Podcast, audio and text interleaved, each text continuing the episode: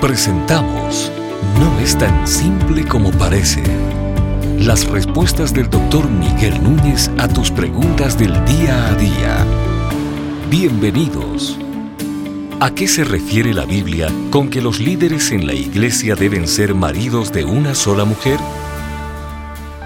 Bueno, el requisito aparece en esa lista que el apóstol Pablo da a Timoteo en su primera carta, capítulo 3, que comienza diciendo en el versículo 2, un obispo debe ser pues irreprensible o irreprochable dependiendo de la traducción que tengamos, y luego dice marido de una sola mujer y continúa la lista con otros, otros calificativos.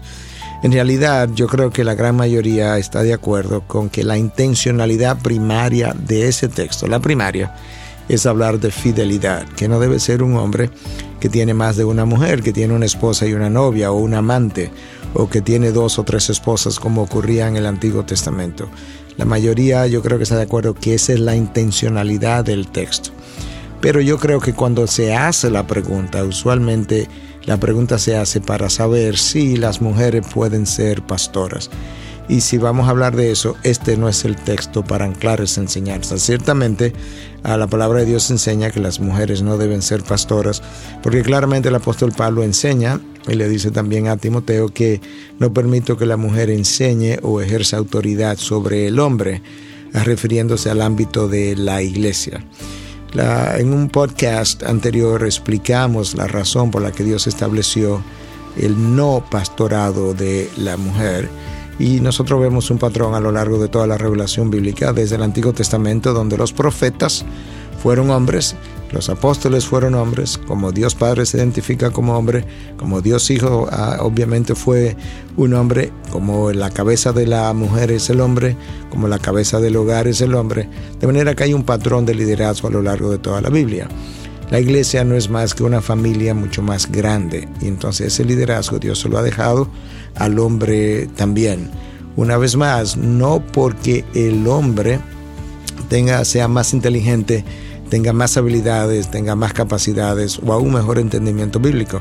No tiene nada que ver con eso, tiene que ver simplemente con el diseño del funcionamiento de toda la creación, donde nosotros vemos sujeción aún en la Trinidad, donde el Hijo se sujeta al Padre y donde el Espíritu es enviado tanto por el Padre como por el Hijo. De manera que una vez más, estos requisitos que el apóstol Pablo menciona aquí, que tienen que ver con el carácter, del hombre, no con los niveles de enseñanza, no tiene que ver con la función de la iglesia, tiene que ver con el carácter del hombre.